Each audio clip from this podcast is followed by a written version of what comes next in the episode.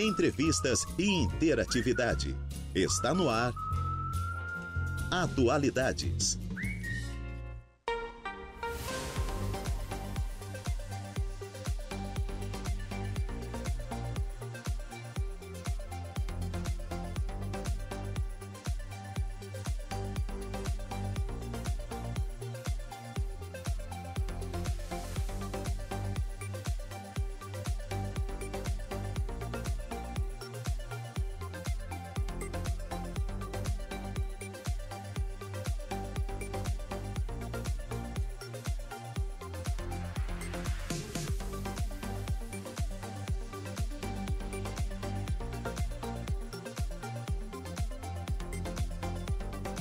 Agora são 2 horas e 8 minutos, 2 e 8, 24 graus é a temperatura. Muito boa tarde. Estamos começando na tarde desta quarta-feira, 27 de dezembro de 2023, mais uma edição do programa Atualidades aqui pela Rádio Araranguá. Muito obrigado pela sua companhia, muito obrigado pela sua audiência. Você que está chegando aí para trabalhar, como o nosso glorioso Luiz Bernardo o Toco, chegando aqui no estacionamento da rádio para obviamente fazer as suas funções também aqui na emissora. Muito obrigado a você que está aí chegando no seu local de trabalho, que está no trânsito, que está na BR-101, você que está é, nas ruas e nas avenidas da cidade. Muito obrigado pela sua audiência. Ah, você também que está em casa, claro. Ah, tô lá na beira da praia, mas estou com o meu radinho ligado no, FM 95,5. Ligadinho aqui na programação da Rádio Aranguá. Vou acompanhar o programa Atualidades que segue até as 16 horas. E para você que, assim como nós, réis mortais, está aí no seu local de trabalho também, né? Muito obrigado aí pela sua audiência, muito obrigado pela sua companhia. Vamos lá, vamos fazer uma produtiva tarde de quarta-feira.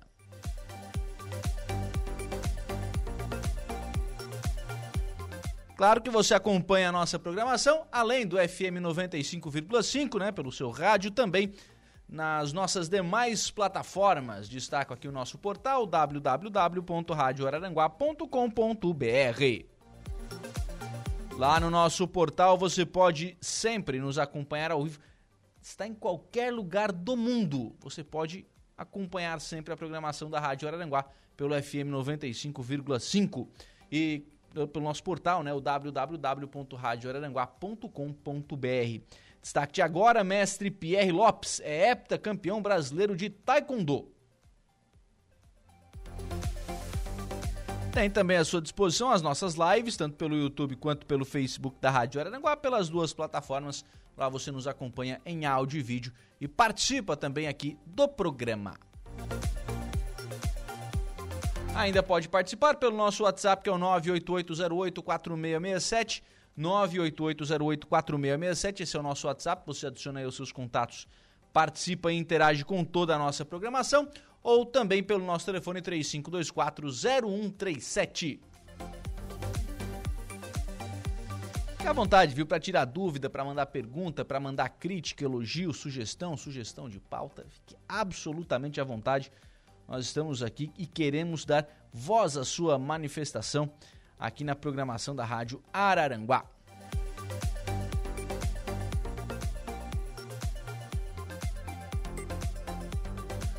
Programa aqui tem os trabalhos técnicos de Marcos Vinícius Brillinger, tá lá com a produção da Laura, né? Ah, Laurinha hoje tá na, na produção do programa, praticamente, né? E dele que dele escrever, né, Marcos? vamos lá. Vamos lá com o programa na tarde desta, desta quarta-feira até às 16 horas, contando sempre com a sua audiência e com a sua participação.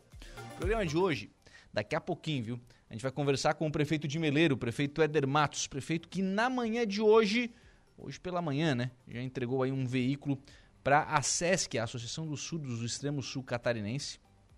O veículo tem uma missão muito importante de auxiliar esta, esta associação, né, de fazer com que essa associação consiga prestar o seu serviço né, de forma mais é, tranquila, né, conseguindo um resultado aí melhor para os seus associados. Então, importantíssima missão que foi, foi cumprida hoje né, pelo prefeito de Meleiro, Éder Matos, que fala daqui a pouquinho conosco aqui no programa. Então, alô, turma de Meleira, hein? Fiquem ligadinhos aí, daqui a pouquinho o prefeito Éder vai falar conosco. Você pode mandar também já a sua pergunta.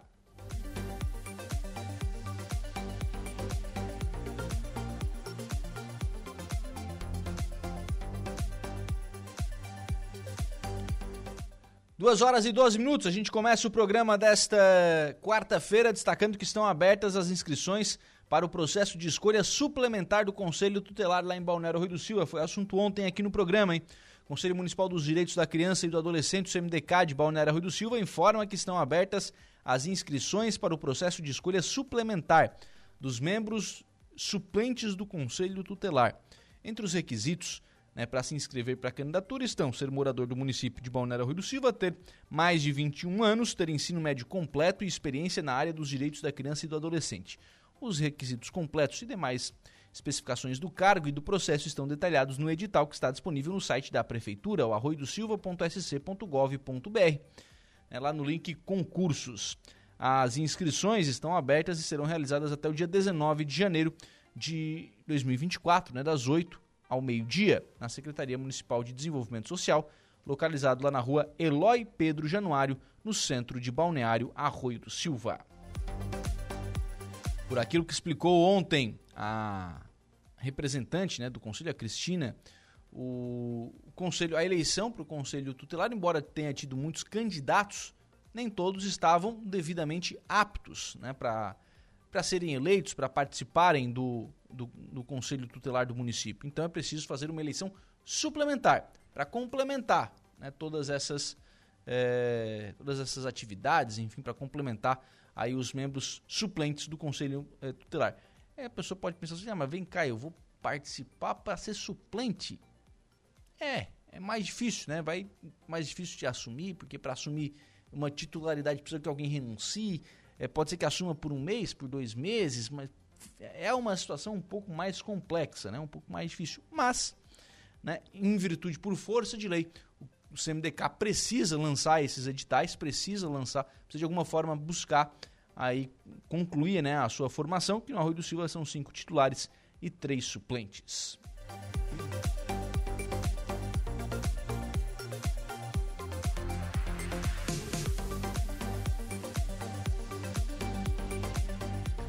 Com o ano de 2023 se encerrando, a gestão municipal de Sombrio já tem o um planejamento para o próximo ano. A primeira ação da Secretaria de Saúde de Sombrio será o Janeiro Branco, uma ampla campanha em prol da saúde mental. Na programação estão muitas atividades, como caminhadas, práticas integrativas, entrevistas em emissoras de rádio, que alcançam um grande público para conscientizar a população sobre a importância do autocuidado e da busca por apoio profissional quando necessário. O Janeiro Branco busca combater o estigma em torno das doenças mentais, promovendo diálogos francos sobre os desafios enfrentados no dia a dia das pessoas e também com a sua saúde mental é impactada. A iniciativa da campanha teve origem no Brasil lá em 2014, com uma resposta à crescente necessidade de se discutir abertamente questões relacionadas à saúde mental. Desde então, a campanha expandiu-se globalmente, alcançando diversos países. A escolha de janeiro foi por ser o início do ano, período em que as pessoas estão mais propensas a fazerem resoluções e reflexões. Os idealizadores escolheram esse mês como oportuno para fomentar a conscientização.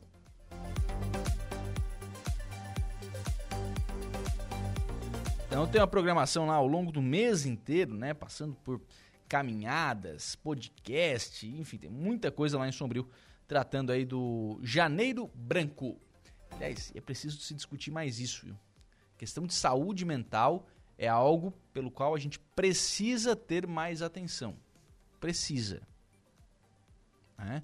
Desde a pandemia, os níveis de ansiedade das pessoas têm crescido absurdamente. Absurdamente. Então é preciso a gente observar isso, entender por que, que está acontecendo.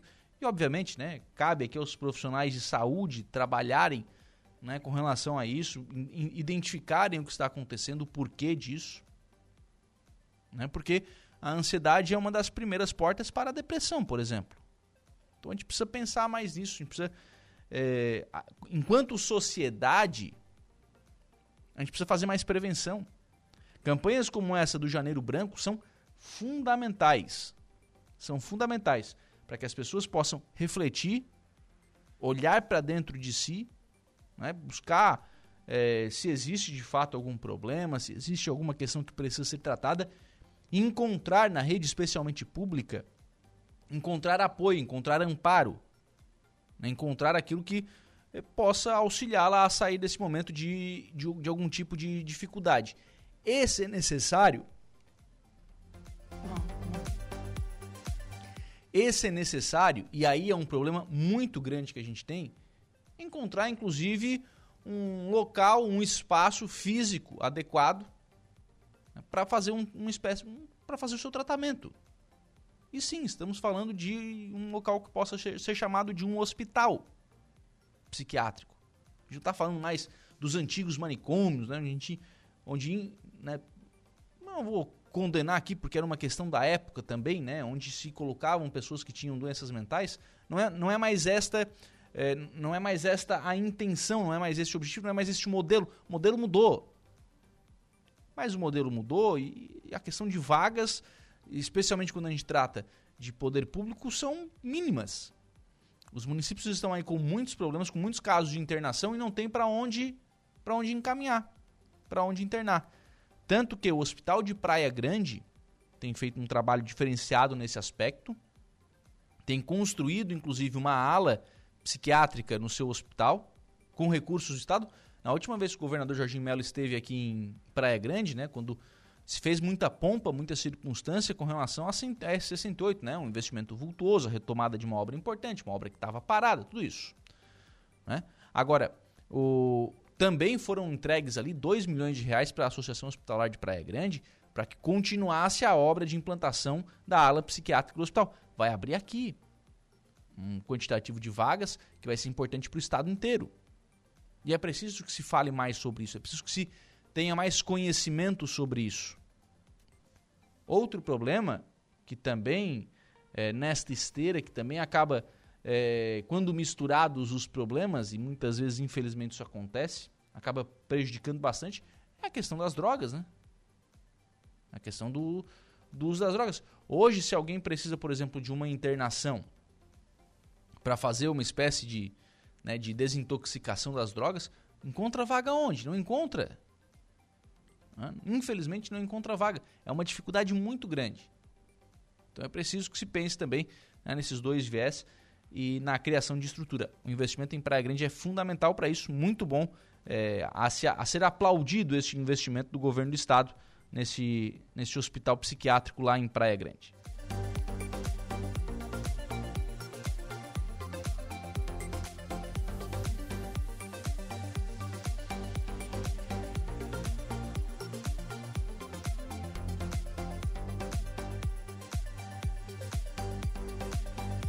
Lá em Meleiro, a programação de Natal, que envolveu prefeitura, CDL, distribuiu mais de 30 mil reais em prêmios. Uma programação voltada para as famílias meleirenses foi realizada no final da tarde de sábado, dia 23, na Praça da Matriz. As crianças participaram de atividades com brinquedos no parque infantil, montado na Praça da Matriz, passeios de trenó com o papai e a mamãe Noel, tendo como piloto do trator o próprio prefeito Eder Matos. A CDL também proporcionou algodão doce para as crianças. Antes do sorteio dos prêmios, o padre Vitor, da paróquia Nossa Senhora da Glória, abençoou as famílias presentes, desejando um Feliz Natal. O prefeito Eder Matos, o vice Pedro Luiz Schuvertz e o presidente da CDL, Maicon Companhã, também desejaram os votos de boas festas e muita saúde para, o, para todos, né? No Natal e também no Ano Novo. Num primeiro momento, aconteceu o sorteio de cinco bicicletas, vale compras, no comércio local, né, destinado pela Câmara de Dirigentes Logistas. Logo após, o secretário de Administração e Finanças, Júlio César de Oliveira, conduziu o sorteio dos prêmios da promoção Valoriza Meleiro. Em sua primeira edição, evento considerado um sucesso, tendo distribuído 29 mil cupons entre consumidores do comércio local. Foram então os ganhadores dos prêmios lá em Meleiro. A TV 55 polegadas foi para Silvano Antunes, já o refrigerador duplex para Ivonete Mesari e a moto bis para Silvano Antunes. Ô, Silvano Antunes também se deu bem aqui, hein, rapaz? O Silvana comprou bem no comércio local também, Silvana. Deu presente para todo mundo do comércio de Meleiro aí, ó. Ganhou uma TV e uma moto, rapaz. Que bacana. Após o sorteio, teve música na praça com o jovem, can jovem cantor Andrew Rodrigues e toque musical. A CDL e a Administração Municipal de Mileiro agradeceram a todos os consumidores que participaram das campanhas de Natal premiado e o Valoriza Mileiro. A todos, boas festas foram os votos ali do prefeito de Mileiro, Éder Matos. Esse programa Valoriza Meleiro é aquele programa, né, que você vai comprando no comércio local, vai pedindo lá ó, a nota fiscal, o cupom fiscal, e vai lá na prefeitura, troca por um cupom, bota lá o seu nome, enfim, participa de um sorteio de um, um prêmio, um brinde. Aqui foram três prêmios, né? Três prêmios bons, aliás. Uma TV, um refrigerador e uma moto. Para o município, é, é o tal do ganha-ganha, né? É o tal do ganha-ganha. Porque o comércio incentivado que é, né, incentiva os seus clientes, olha, compra no comércio local, você vai estar tá concorrendo aos, aos prêmios da campanha Valorize Melhor. Então o comércio vende mais. O consumidor tem ali uma espécie de incentivo a mais. Pô, vou comprar aqui na minha cidade, né? Vou garantir emprego. Eu conheço lojista, eu conheço atendente e tal. Cidade, né? Uma cidade pequena, então tem esse incentivo a mais. E a prefeitura né, tem o incentivo de, ter, de ser emitido cupom fiscal. Quando é emitido cupom fiscal, né, você tem ali uma é, tem ali uma espécie de, de imposto, de tributo, enfim, que acaba dando um retorno este retorno ao município, que viabiliza, né, por exemplo, né, a, a aquisição desses brindes. Então, fantástico, é um programa muito bom é, para que a gente possa, né, para que os municípios possam né, encaminhar, é, são ideias, enfim, para para serem, né, para se trazer mais, para se ter mais algum tipo de benefício aí para o cidadão. Vou falar em sorteio de brindes, lá em Maracajá foi realizado no dia 17, né? a festa de Natal lá de, de Maracajá, o tema foi doces e tal, e foi é, sorteado também a, a, a, Smart TV 43 polegadas, né, para as pessoas que participaram da casa do sorteio da casa iluminada, né, as pessoas que decoraram suas casas, postaram, enfim, tem lá uma série de, de regras nesse sentido. A ganhadora do, dessa TV Smart, dessa Smart TV 43 polegadas foi Isabel Gonçalves Ubiali. Ela já esteve lá na prefeitura, retirou a sua TV das mãos do próprio prefeito Aníbal Brambila.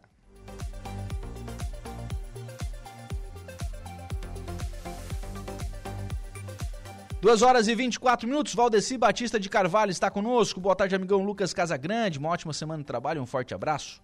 Gostaria de mandar aqui um abraço ao meu amigo Dr. Flávio Caparelli, família, ex-delegado de polícia.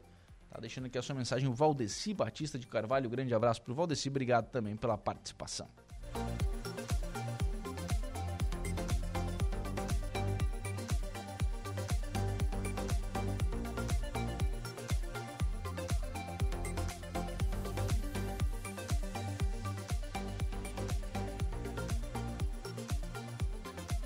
2 horas e 25 minutos, o Ministério Público de Santa Catarina encerra o ano com o trabalho intensificado no combate à sonegação fiscal, às organizações criminosas e também à corrupção.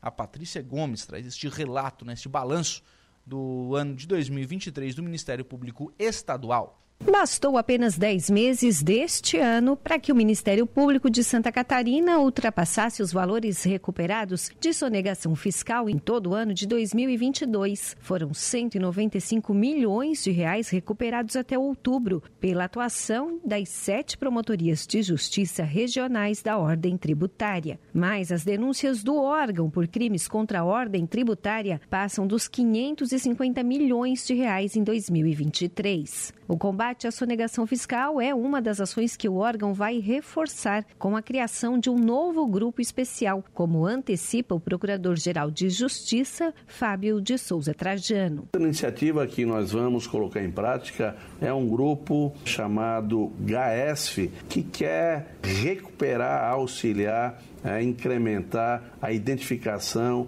do patrimônio dos autores de crimes de sonegação fiscal e de outros crimes, corrupção, narcotráfico, etc. Mas com foco especial nesse início, especialmente a área de sonegação fiscal. O nosso objetivo é um trabalho em parceria com a Secretaria da Fazenda, Procuradoria do Estado, né, com a Polícia Civil, para nós aumentarmos ainda mais o trabalho do Ministério Público, no que se refere ao incremento né, dos recursos arrecadados. Nós temos uma expectativa muito positiva que nós teremos um resultado ainda mais positivo, né, revertendo toda a arrecadação desse recurso em prol da sociedade, né, na implementação de políticas públicas. Durante 2023, os grupos especiais do Ministério Público, como o GAECO e o GEAC, realizaram cerca de 70 operações que desmantelaram facções criminosas e esquemas de corrupção. Mais de 4 milhões de reais apreendidos e quase 250 prisões efetuadas. Os números crescem todos os anos. O Procurador-Geral de Justiça, Fábio de Souza Trajano, ressalta que a atuação do Ministério Público se intensifica em todas as áreas. O volume de problemas, o volume de situações que fazem com que o Ministério Público seja procurado, ele aumenta significativamente, inclusive a complexidade. Então, em cada comarca, o Ministério Público está representado por um promotor, uma promotoria de justiça, que tem, sob sua atribuição, cuidar do meio ambiente, do consumidor, das pessoas idosas, das crianças, dos adolescentes, das vítimas de crimes especialmente violentos. Então a demanda da sociedade vai aumentando, o trabalho do Ministério Público vai aumentando e, felizmente, os promotores, o Ministério Público, os procuradores vêm né, prestando uma atividade à sociedade com muito resultado e buscando se aproximar cada vez mais da sociedade. O Plano Geral de Atuação do Ministério Público foi inclusive construído com a participação popular e o procurador Fábio Trajano aponta que o enfrentamento à criminalidade e a organizações criminosas aparecem em destaque. E é um trabalho que o Ministério Público faz ao longo da sua história e nós vamos incrementar cada vez mais, principalmente principalmente o nosso foco no que se refere a combater as organizações, as facções criminosas que ocasionam um prejuízo significativo à nossa sociedade, tiram a paz social e com cada vez mais parcerias. São parcerias que são imprescindíveis para que nós possamos dar um atendimento adequado às vítimas. As parcerias é, com os órgãos públicos na área da defesa da saúde do consumidor, como vigilância sanitária, como SIDASC, como os municípios, a parceria no combate às organizações criminosas, as parcerias no combate à depredação, à proteção ambiental, é fundamental, é imprescindível que o Ministério Público construa pontes, seja parceiro dessas entidades que também têm como missão tutelar esses direitos. E para dar conta de atender a crescente demanda da sociedade, o Procurador-Geral de Justiça, Fábio de Souza Trajano, reforça que o quadro de promotores será ampliado pelos recém aprovados em concurso e com a abertura de um novo processo. Nós teremos muitas novas iniciativas e para isso nós também contamos com novos integrantes no Ministério Público. Foram 31 é, que passaram no último concurso e nós estamos abrindo agora no final do ano um novo concurso. Então serão mais membros para que estejamos mais disponíveis ainda para atender a todas as demandas da sociedade. Nós queremos ser cada vez mais a voz da sociedade, nós queremos ser cada vez mais inclusivos e nós queremos cada vez mais orgulhar a sociedade catarinense por aquilo que a gente oferece, ou seja, um serviço de absoluta excelência. De Florianópolis, da Rede de Notícias Acaerte, Patrícia Gomes. Patrícia Gomes aí então trazendo as informações, né, um balanço das atividades do ano de 2023 lá no Ministério Público de Santa Catarina. Vamos fazer um intervalo? A gente volta com informação de polícia aqui no programa Atualidades.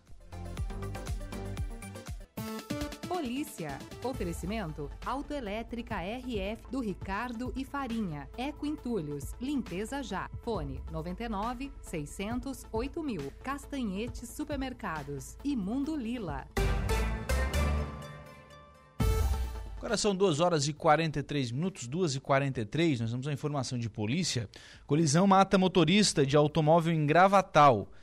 O Jairo Silva vai trazer mais informações, mais detalhes né, desta notícia. Boa tarde, Jairo. Boa tarde. Um homem de 50 anos morreu após um grave acidente de trânsito na noite de Natal, última segunda-feira. Foi uma colisão frontal envolvendo o automóvel que a vítima conduzia e um caminhão na rodovia C300, na rodovia SC 370 em Gravatal. Segundo informações, Denivaldo Mendes de Oliveira conduzia um Ford Fiesta quando bateu num caminhão Scania carregado com energéticos no bairro Pouso Alto. A carga ficou espalhada pela pista. O condutor do caminhão acabou escapando ileso da ocorrência. Denivaldo era morador da comunidade de Siri, em Gravatal.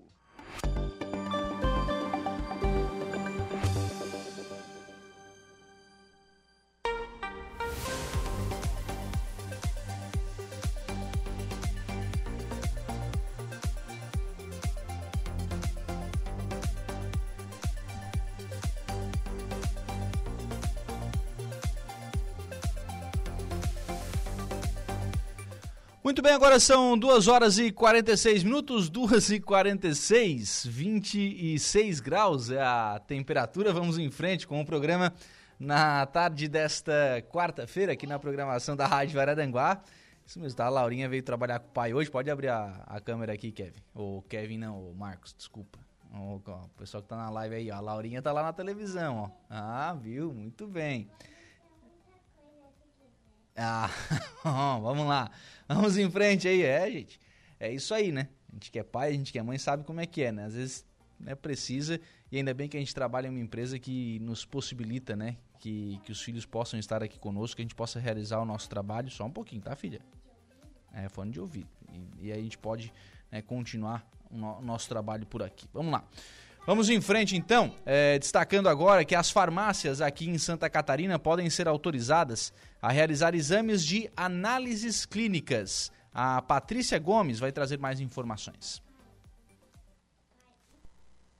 Encerra o ano aprovado pela Comissão de Constituição e Justiça da Assembleia Legislativa um projeto de lei que autoriza as farmácias em Santa Catarina a realizarem exames de análises clínicas. A proposta em tramitação estabelece que as drogarias estarão autorizadas a realizar os exames de análises clínicas desde que observem os critérios técnicos estabelecidos pela Agência Nacional de Saúde. Na prática, as farmácias poderiam realizar exames simples, como como os testes rápidos, não podendo, por exemplo, receber ou encaminhar material biológico, como sangue e urina, e nem realizar punção venosa e arterial. O projeto de lei foi apresentado pelo deputado estadual Pepe Colasso, do Progressistas. É uma regulamentação que já existe a nível federal, muitos estados já adotam isso e facilita que o cidadão que queira é, lá medir o colesterol ou algumas questões mais simples, que só os laboratórios fazem hoje, isso dá uma oportunidade para que esse serviço também seja feito nas farmácias. Facilita a vida do cidadão e talvez até em alguns estados a gente tem exemplo disso, até fica mais barato os custos. Com a pandemia, as farmácias puderam oferecer, por exemplo, a testagem rápida para a Covid-19. A professora da UFSC, Silvana Nair Leite, diretora do Sindefar e da FENAFAR, ressalta que os avanços tecnológicos da indústria farmacêutica já permitem a oferta de exames pouco invasivos e que podem contribuir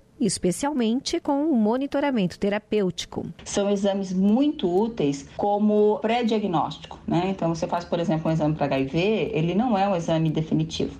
Um positivo, ele indica a necessidade de ter um exame laboratorial completo, né, de confirmação. Então veja, cabe muito bem para a farmácia e para o farmacêutico ter a possibilidade de realizar esses testes, inclusive como uma ferramenta extremamente importante para melhorar o monitoramento terapêutico. O próprio uso dos medicamentos precisa ser monitorado pelos exames desse tipo. Né? Então, eles são bastante úteis e bastante bem-vindos no ambiente da farmácia. A maioria das farmácias já tem ambientes como as salas de aplicação de medicamentos injetáveis e que seguem normas sanitárias. Uma das discussões que a proposta levanta é que a lei incluiria mais uma atribuição funcional aos farmacêuticos, como destaca a diretora do Sindifar, o Sindicato dos Farmacêuticos em Santa Catarina. Isso exige minimamente valorização deste profissional, que ele está assumindo mais uma função dentro do serviço, e uma coisa importante, a salubridade, né? Então,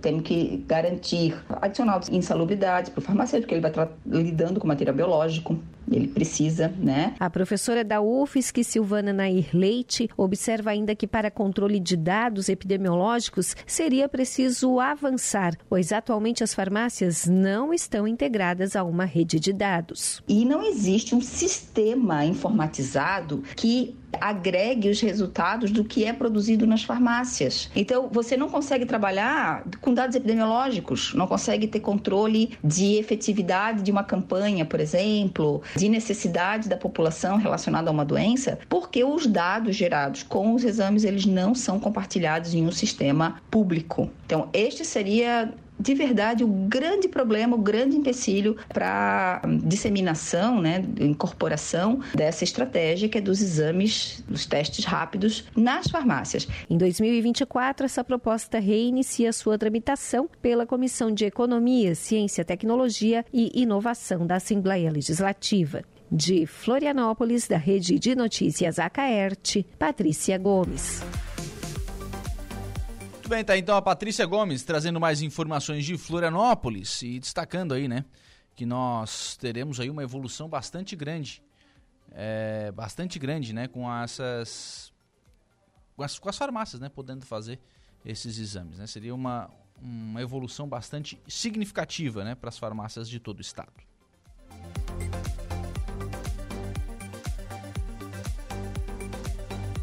Já que estamos falando em política, o Fórum Parlamentar Catarinense faz balanço das suas ações ao longo do ano de 2023.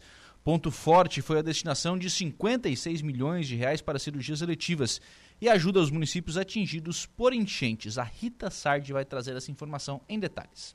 O Fórum Parlamentar Catarinense é formado por 16 deputados federais e três senadores que representam Santa Catarina no Congresso Nacional. O Fórum tem por objetivo fortalecer as demandas dos municípios e Estado junto ao Executivo Federal consolidando os pleitos e atendendo às necessidades de investimentos nos projetos definidos como prioritários através das emendas de bancada. Este ano de 2023, o Fórum Parlamentar foi coordenado pela deputada Caroline de Tone, do PL, parlamentar mais bem votada do Estado nas últimas eleições. A bancada realizou mais de 13 reuniões durante o ano e Caroline de Tone destaca o encontro com a secretária de Saúde, Carmen Zanotto, que fez um balanço da destinação de 56 milhões de reais em emendas do ano passado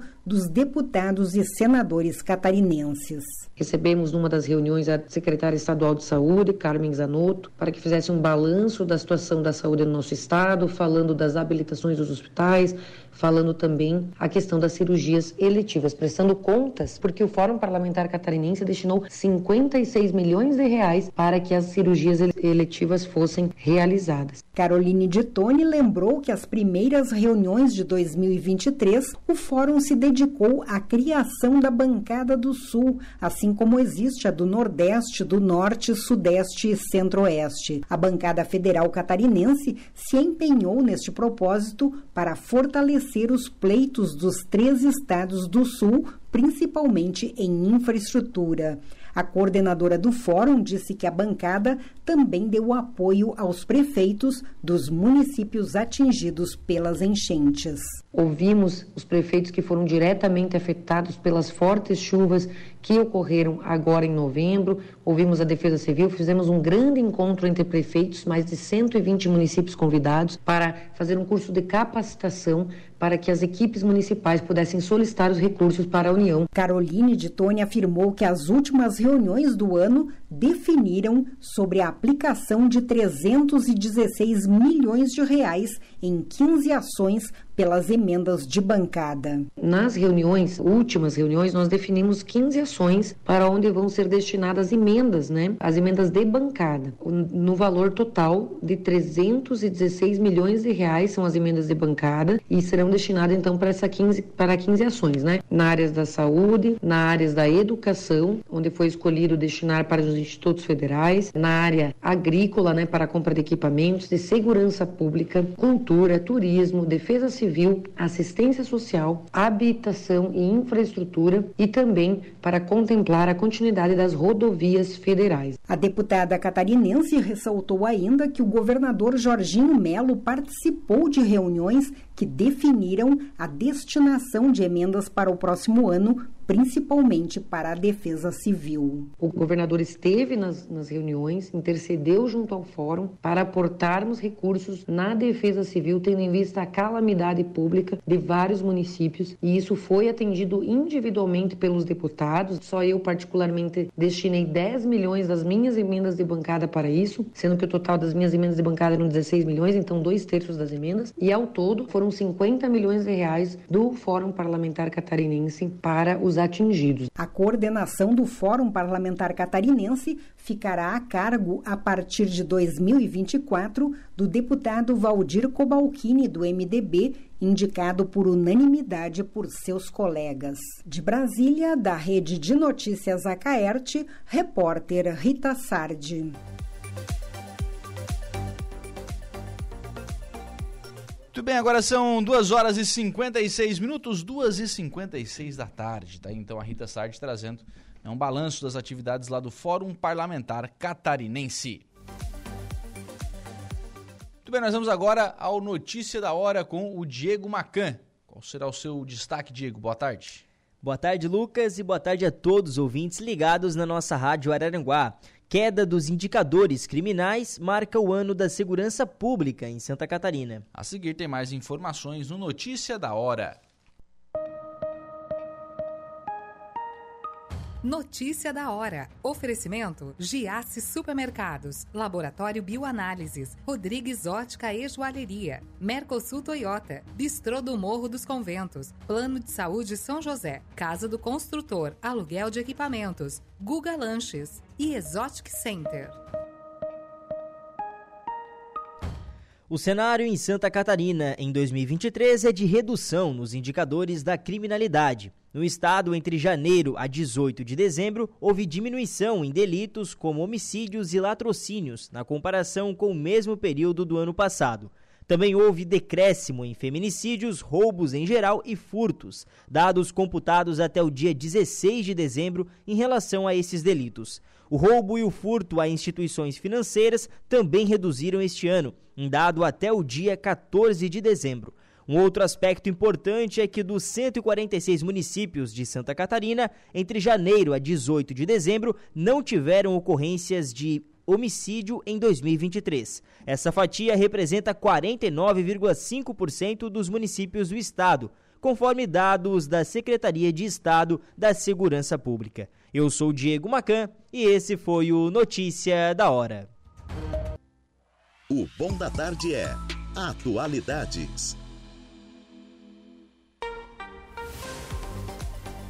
3 horas e 14 minutos, 3 e 14. Vamos em frente com o programa na tarde desta quarta-feira, aqui na programação da Rádio Araranguá.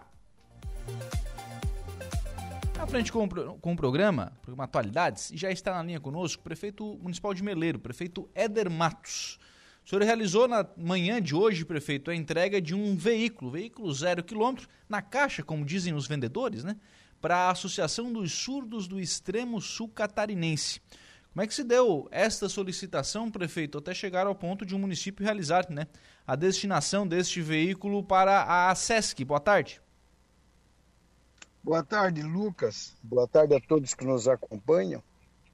É, o, que, o, que, o que está equivocado é que não é um veículo zero, né? Um veículo seminovo, pouco usado, tá?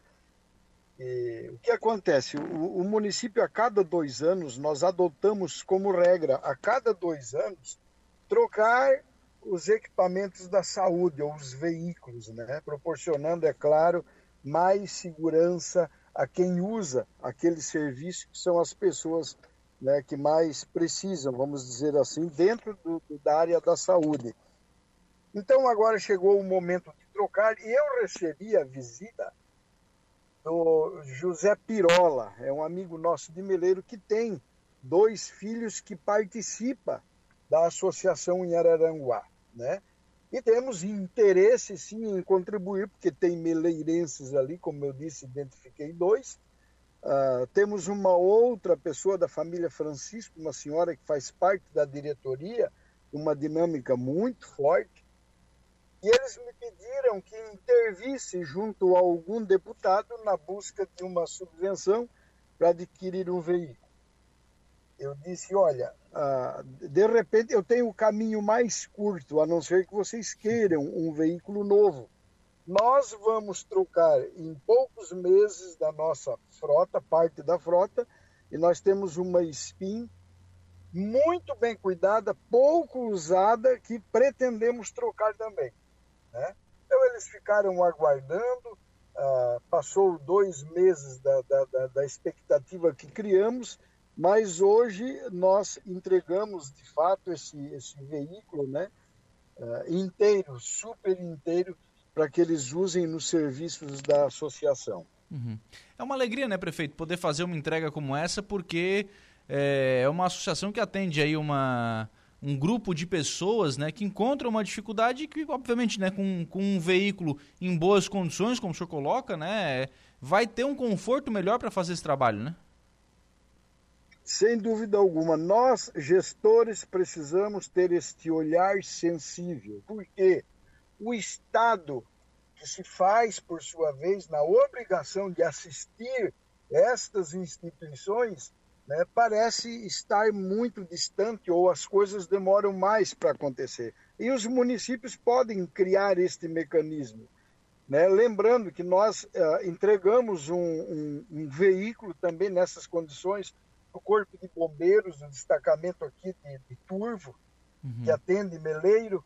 Uh, nós uh, atendemos a Polícia Militar, estamos aí numa na 50% da obra do destacamento da Polícia Militar pronto, compramos terrenos, estamos investindo meio milhão na obra, compramos equipamentos, né, o veículo e equipamentos para a Polícia Militar. Cabe a nós dos municípios assistir né? É, porque são segmentos que atendem as pessoas. Né? Então, nós, eu costumo sempre dizer que a gente faz o dever de casa até nesse ponto. E é claro que hoje recebemos eles com alegria e eles ah, ah, se mostraram gratos né, por este presente.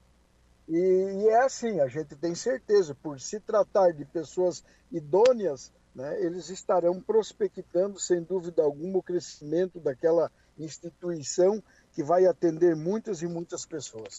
Prefeito, senhor fala sobre a questão de atender né, algumas demandas que são é, de alguns órgãos estaduais, né? O citou aí a construção, né, os investimentos que são feitos em parceria né, com a Polícia Militar, com o Corpo de Bombeiros, com a Polícia Civil também, imagino, da mesma da mesma maneira, né? É óbvio que são entidades que acabam atendendo as pessoas da cidade, né? As pessoas do, do município.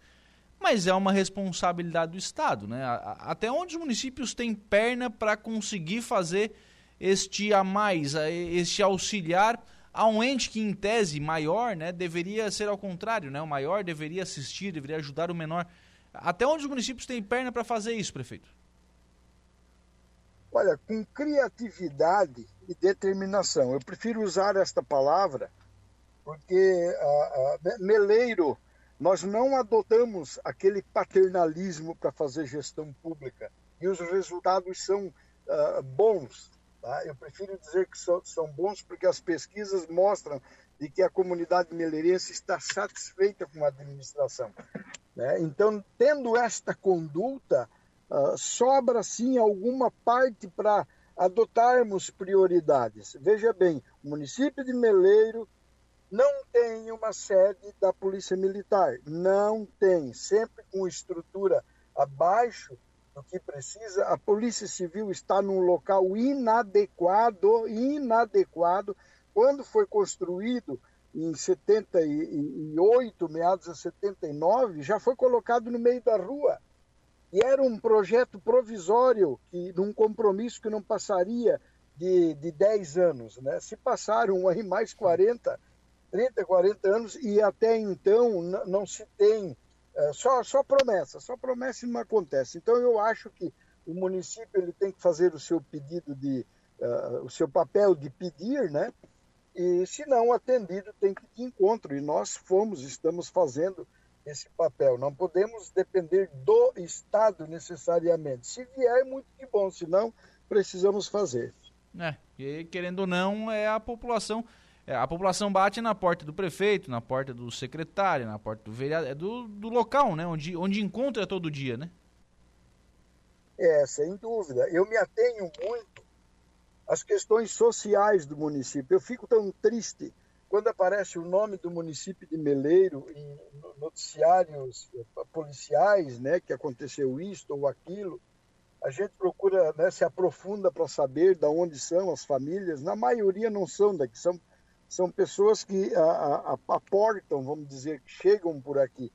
Né? Por quê? Porque nós nos debruçamos em todos os temas e na área do social a gente cuida com muito carinho. Apareceu o problema, uh, nós vamos em cima. Nós uhum. vamos uhum. em cima para que tenha seu controle, né, o monitoramento de todo e qualquer caso. Então eu acho que a gestão pública ela tem que ser de fato, né, com um olhar em todas as áreas, né? com mais sensibilidade, é claro, na, na, na saúde, na questão uh, social, né? porque a educação é o carro-chefe de tudo. Está lá, é constitucional, tem que fazer o investimento. Então, nós precisamos né, ter esse olhar uh, uh, sensível, vamos dizer assim. E, torna a dizer de novo, estamos fazendo o dever de casa. Sim. É, só tem condição de ajudar porque, imagino eu, a situação nas outras as demais necessidades estão sendo atendidas, né? É, todas elas. Olha, a, a, Unesc fez um, um estudo este ano, né? Sim. Desenvolvimento dos municípios e do crescimento, e agora, no início de 2024, eles vão começar a entregar estes estudos. E, e em uma, uma prévia apresentação no Meleiro, o município de Meleiro ficou em primeiro lugar em vários quesitos. Eu fiquei fiquei, como diz a nona, só dentro. né? Porque a gente esperava, ou espera sim, né? que, que se faz o necessário, mas eu não tinha a, ideia de que Meleiro te, teve todos aqueles itens em primeiro lugar. Né? O exemplo é mobilidade. Pô, tem município que, se, se olhar, a, a exemplo de Araranguá, a população é Sim. é 10 vezes maior, a economia, nós fizemos aqui 60, quase 60 quilômetros de asfalto, seriam 600 em Araranguá. Né? O prefeito César está fazendo um trabalho bacana, né? muito dedicado também, os resultados muito positivos, mas só para se ter uma ideia como o Meleiro está se trabalhando. Né? Eu tenho medo que avizinha-se aí eleições municipais e eu tenho medo de, de repente, haver um, um, um, grupo né, de políticos que venham, tomam e muda esse, esse destino, né, esse encaminhamento que o Meleiro tomou. Sim. É, até porque, né, isso tudo é fruto de, de muito trabalho, de muita dedicação, né, prefeito? É, tem que fazer aquilo que ninguém faz para ter o resultado que ninguém tem, né? A questão da usina de asfalto em Meleiro é um exemplo disso, né? É, nós, eu, eu costumo sempre atribuir, e digo e não me canso de dizer, que dentre as virtudes que eu tenho, que a Mãe Natureza, um Deus todo grande me deu, é a sorte. Eu só não consigo ganhar na cena, porque eu não jogo, mas se eu jogasse, de repente eu ganhava. Mas é de escolher as pessoas boas né, que estão em nossa volta para poder estar trabalhando, prospectando. Então, eu tenho um grupo muito bacana, dedicado, responsável, né, que nos está ajudando a fazer esse resultado. Sim. É, a equipe é fundamental para tocar, para tocar tudo isso. Até porque os trabalhos são em várias frentes, né, prefeito? Tem, é, tem a secretaria que precisa cuidar da saúde e assistência social, no caso de Meleiro, tem a secretaria que precisa cuidar da educação, tem a secretaria que precisa cuidar de obras, tem a administração que precisa cuidar de tudo. É, enfim, tem que, ter, tem que ter vários braços para atender tudo isso, né? É, eu costumo dizer que eu tenho cinco, cinco grandes pessoas ao meu lado, né, que é a educação, saúde, a administração. Eu conto com o SAMAI como uma secretaria, Sim. que o vem fazendo um trabalho extraordinário. Eu tenho a parte cultural, que funciona muito bem, muito bem. E eu tenho a parte do esporte, que funciona melhor ainda. Então, eu tenho sete pessoas dedicadas, né, dedicadas, equilibradas ao extremo, né, que cada um faz a sua parte. Agora eu pedi um relatório do que eles fizeram, inclusive fotos que eles têm arquivadas, né, uhum. e está batendo com o que eu venho ah, adicionando também, é um, é um espetáculo. Para se terem uma ideia, quando nós entramos, o pavilhão do arroz ele era usado 7, 8, 10 vezes por ano em eventos de médio e grande porte. Né? Nós usamos uma média de 28, 30. Uhum. É, quer dizer, dinamizou esse trabalho social, né? Isso ficou bacana, as pessoas começaram a viver mais, estar mais presente. Isso é muito bom, tem, tem que ser, né? Essa, essa visão tem que ter. Sim. Prefeito, o senhor é, é empresário né? de, de, de, de, profissão, né? construiu a sua vida é, como empresário e depois de um determinado momento né, assumiu a prefeitura de. foi candidato, enfim, assumiu venceu a eleição, assumiu a prefeitura de, de Meleiro, está no, no, seu segundo mandato, indo aí para o último ano do segundo mandato. É, diferença da, da gestão, né? A gestão de uma empresa, gestão é, de um negócio particular que tem ali um, um objetivo e diferença da, da gestão de, um, de, de, cuidar de um município, de gerenciar, de administrar um, um município, como é o caso de, de Meleiro. Quais são as diferenças, quais são as dificuldades que o senhor encontrou, mas também quais são né, as, as vantagens, os benefícios de estar na condição de prefeito? Olha, para mim responder mesmo, eu quero dizer que estar como prefeito é uma, o que colhemos aí é uma ação do ego, né? Sim. Estamos servindo. Eu sempre uh, passei as pessoas que é muito interessante a gente servir.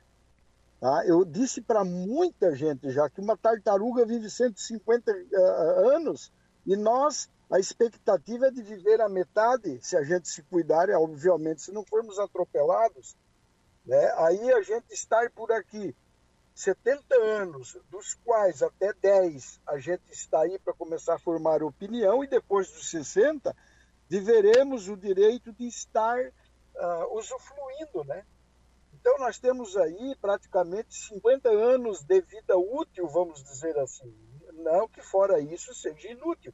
Agora, neste período, nesse tempo, é interessante que as pessoas se dediquem a uma causa. É muito interessante, senão a palavra social não existe. A palavra comunhão não existe. As pessoas precisam dar de ti, de, de si, né, um pouco para uma sociedade. Uhum. É, e eu uh, tinha essa pretensão, eu fui vereador duas vezes, eu cheguei a praticamente desistir. Quando eu embarquei mesmo na área uh, para fazer, para empreender, que eu fui para Araranguá, eu tinha praticamente abandonado a, a, essa vontade de estar como político. Mas eu acabei voltando, né, porque as pesquisas mostraram, e naquela eleição de deputado, praticamente sem vir no Meleiro, o meleirense me deu é, quase 50% dos votos. Então me beliscou. Né? E vim para cá, e uma diferença que precisamos ter entre políticos é a responsabilidade. O paternalismo não deixa uma mensagem. Nós temos ex-prefeitos no município de Meleiro, a exemplo de todos os municípios, que ninguém tem saudade. Prefeitos e ninguém tem saudade. Por quê? Porque não deixou marca. Eu uhum. sempre me preocupei muito com isso, de não ser igual, ser melhor, porque a gente vem para prestar um serviço. Né? Então, eu acredito que é, o ano que vem estou saindo, né, 2025, e eu acho que eu saio com missão cumprida. E que quem nos suceder, que tenha essa responsabilidade, que o paternalismo não leva a lugar nenhum. Aí se perguntar, mas o paternalismo é deixar de atender? Não. Primeiro, é viver, deixar de viver a politicagem. Porque a, a saúde do município de Meleira é uma das melhores do sul do estado. Tá? Isso a gente consegue mostrar, a Unesco mostra. a educação, nós estamos dentre os 25 melhores do estado de Santa Catarina e Meleiro, de fato, passou a ser um lugar bom de se viver. Então, não dá para se viver o paternalismo, a politicagem, o erro, né? Uma, as ações equivocadas. Não dá. Tem que ter pé no chão, segurança e responsabilidade. Costumo sempre dizer que dinheiro público não é capim. Tem que ter zelo, tem que ter determinação. Sim. O, o senhor encerra esse segundo mandato, prefeito, e aí encerra a vida política ou a, mantém ainda alguma pretensão? Olha, eu estou no sétimo ano e já conto nos dedos para ir embora, mas é porque eu preciso descansar. O Jorginho Melo me disse na última vez que eu estive em Brasília, ele olhou para mim e depois eu disse, eu disse, me deixa eu ir embora. Ele disse, não, tu fica seis meses em casa, tu vai fazer quintal, vai arrumar seca, vai fazer naquela tua casa tudo que tu quer. Depois tu vai ficar com saudade, né? Vai ficar com saudade e, e vai voltar para cá e vai ajudar, vai continuar servindo. Então, uh, o, o, futuro a Deus pertence, né? Eu já fiz uma remendada no coração aí, eu não sei o que, que vai ser do futuro. Eu prefiro aguardar, uh, ter, encerrar o mandato, Lucas, e depois né, ver o que a Mãe Natureza uh, me disponibiliza. Né? Então não dá para dizer muita coisa, não. Muito embora a minha vontade é dizer que o meu santinho eu não faço mais. é, mas é, sem cravar por enquanto, prefeito. É, exatamente. Tem que ter cautela. A gente cansa muito, né? Eu, eu escutei uma vez de um senhor que eu fui visitar, ele, ele trabalhando, ele estava sentado no cabo da enxada. Sim. Aí eu me ajoelhei para cumprimentar ele, para que ele não levantasse, uma pessoa já idosa, né? Sim. Aí eu disse, bah, mas o senhor está bem? O senhor sentado? Eu disse, meu filho que trabalha muito cansa. ele me veio com essa resposta, natural, sem dúvida alguma. Prefeito Éder, obrigado pela participação aqui no programa e se a gente não se falar até a próxima terça-feira, um feliz ano novo, prefeito. Para nós todos, né, Lucas? Para você também, né? Me deu a oportunidade de a todas as pessoas que nos ouvem, eu desejar assim um 2024 com muita saúde. Esse ano eu perdi o meu amado pai, uh, eu tive problemas seríssimos. Em 2022 eu peguei o Covid duas vezes, uma infecção terrível no intestino. E eu só não fui mesmo porque vaso ruim não quebra. Né? Então, mas estamos aí. Então me permita aí, desejar um 2024 com muita felicidade. E quem quer ganhar na cena, não faça igual eu, vai lá e joga, porque eu quero ganhar, mas não jogo, não adianta. não fica fácil. Vamos dar uma ajudadinha para a sorte. Um abraço. Né? Um abraço. É. Abraço a todos. Prefeito tchau, tchau. Éder Matos, prefeito de Meleiro, conversando conosco. É... Oh, prefeito azarado, então, né? Não ganha na Mega Sena, prefeito. Pô, mas daí também tem que jogar, né? Pra, pra pelo menos tem, tem, tentar dar uma chance para a sorte, né? Mas prefeito Éder Matos falando sobre a destinação desse veículo para a SESC, né, que era da Secretaria de Saúde e agora foi destinada para esta associação que faz um trabalho importantíssimo em Meleiro e em todas as cidades aqui da região. A SESC presta um atendimento aos surdos importantíssimo, fundamental em toda a nossa região. São 3h35, a gente vai fazer um intervalo. Próximo bloco, último do Atualidades, tem a transição para o 95.5 Entrevista. Rádio Araranguá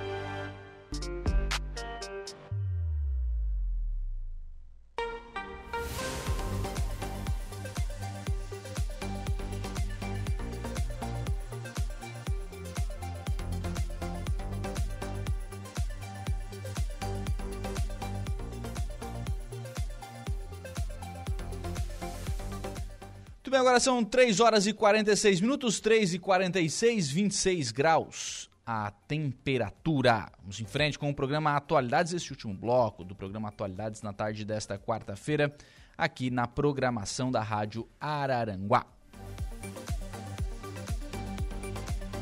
Atenção para o horário de atendimento do CAT, o Centro de Atendimento ao Turista, durante a temporada de verão. É, o Centro de Atendimento ao Turista da Secretaria de Turismo aqui de Araranguá contará com horário especial nesta temporada de verão. O atendimento será de segunda a sábado, das 9 às 18 horas. O CAT está localizado lá no Relógio do Sol, no bairro Cidade Alta. Inclusive recebeu uma ampla reforma e foi totalmente renovado para melhorar o acesso dos moradores e turistas aos demais bairros e às praias. O local tem como objetivo ser um espaço para atender os turistas e visitantes do município, onde poderão receber orientações sobre os pontos turísticos restaurantes, hotéis, eventos e demais informações do setor. Né, que foi é, recentemente inaugurado, recebeu ali é, pela foto, né? A gente consegue ver aqui, recebeu, por exemplo, uma espécie de pergolado aqui, de pergolado melhorado, né? de, de pergolado ali na entrada, enfim, para o turista que está chegando, para o turista que está é, ali entrando na cidade para poder entrar ali com um pouquinho mais de conforto.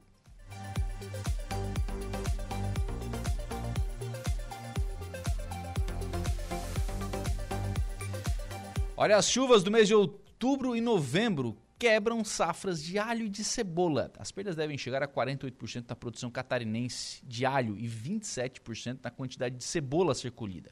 A condição climática também afeta a qualidade dos produtos no estado. Cadu Reis traz mais informações. As chuvas acima da média registradas em Santa Catarina em outubro e novembro provocaram prejuízo estimado pelo estado de cerca de 3 bilhões de reais nas propriedades rurais. Entre as diversas culturas impactadas, as safras de alho e cebola devem apresentar quebras por conta da condição adversa. A produção de alho deve ficar quase 50% abaixo da estimativa inicial e na cebola a redução chega a 27%. Os dados dados foram divulgados no Boletim Agropecuário de dezembro, produzido pela Empresa de Pesquisa Agropecuária e Extensão Rural do Estado. O analista do Centro de Socioeconomia e Planejamento Agrícola da IPAGRE, Jurandi Gugel, destaca. Nós temos uma expectativa de que as perdas que ocorreram até agora em função das chuvas, elas estabilizem, é, apesar de terem afetado de forma bastante forte a qualidade e a quantidade produzida aqui no estado, nós temos aí perdas na cebola que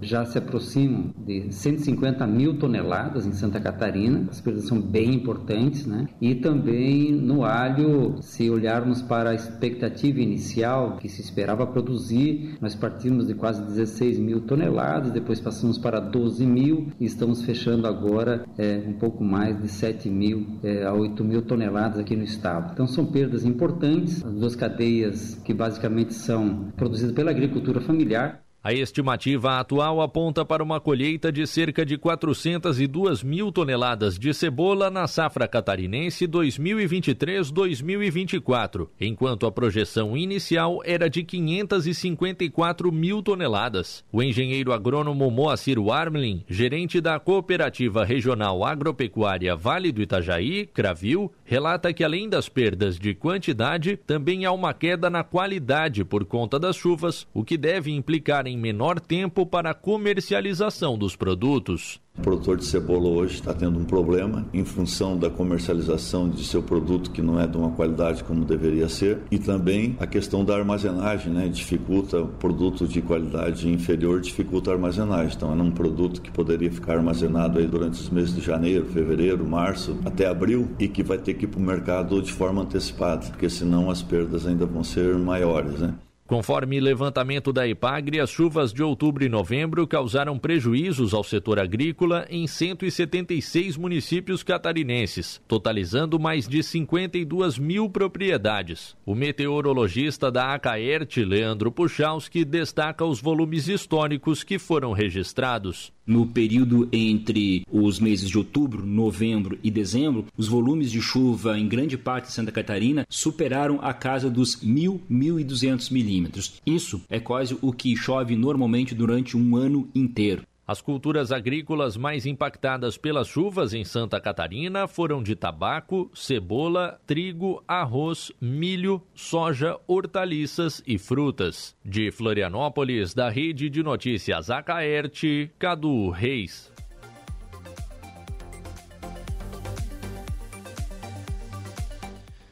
Muito bem, então este é o Cadu Reis, agora são 3 horas e 51 minutos, falando sobre os impactos né, das chuvas né, em todo o estado de Santa Catarina, especialmente na produção de alho e cebola. Para nossa sorte, no arroz, para nossa sorte, porque a nossa região é importantíssima né, na produção de arroz do país. Para nossa sorte, o arroz tem sido menos impactado, né, o impacto tem sido menor do que aquele que era o esperado em virtude da quantidade, né, do volume de chuva. O tempo bom agora está ajudando. Né, o tempo bom agora ajudando aí a produção de arroz. 3 horas e 52 minutos, vem cá. Vem, vem, Laurinha. A Laurinha hoje veio trabalhar com o papai. Tá aparecendo lá na live da Rádio Araranguá. Quer dar uma boa tarde? É, o computador dele é meu é vermelho. vermelho, é. Boa meu tarde, é vermelho. Gregório É que o meu é mais antigo, Laurinha. Boa tarde. que coisa mais linda essa Laura, tu não vai falar pra gente? Fala assim, ó. Olá, ouvintes da Rádio Araranguá. Olá, ouvintes da Rádio Araranguá. Perdeu teu emprego. Perdeu teu emprego. A fruta quebrou- não cai longe, muito quebrou, longe do pé, né? Tá, não é pra mexer aí, não é pra Não, mexer. Depois eu deixo tu brincar. Ó. Tá? Muito bem, a gente vai encerrando assim então o programa Atualidades na tarde desta quarta-feira. Você vai ficar agora com o 95.5 entrevista e o Gregório Silveira. Qual será o seu convidado hoje, Gregório? Ou a sua convidada, a nossa porque eu já convidada. ouvi aí. Isso, é natural de Juí, no Rio Grande do Sul, mas chegou em Santa Catarina ainda pequena, né? Devido à profissão do pai, o pai que era delegado, foi delegado aqui em Arananguá, inclusive bem conhecido, o seu Gastão. E ela trabalhou por muito tempo ali no Bradesco, durante nove anos, estudou aqui em Arananguá e resolveu, após fazer direito, ir para a área da magistratura. Passou como juíza, hoje ela é uma juíza renomada aqui, ela foi para várias regiões, inclusive Turvo, Armazém, foi lá para cima, para o extremo oeste do estado, e hoje ela está em Criciúma, que é a juíza Débora Zanini. Vamos conhecer um pouco mais da história dela e a ligação que ela tem aqui com a região de Arananguá, que ela diz que é apaixonada por Arananguá. Inclusive morou muito tempo aqui, né, desde pequena. Muito bem, então assim nós encerramos o Atualidades nesta quarta-feira. Você fica agora com 95.5 entrevista. Eu volto amanhã às 10 da manhã no estúdio 95. Boa tarde, tchau. Diego Macan, muito boa tarde. Boa tarde, Gregório. Qual o seu destaque no Notícia da Hora? Presidente assina decreto que reajusta salário mínimo para 1.412. Notícia da Hora com Diego Macan. Notícia da hora. Oferecimento: Giasse Supermercados, Laboratório Bioanálises, Rodrigues Ótica e Joalheria, Mercosul Toyota, Bistrô do Morro dos Conventos, Plano de Saúde São José, Casa do Construtor, Aluguel de Equipamentos, Guga Lanches. E Exotic Center.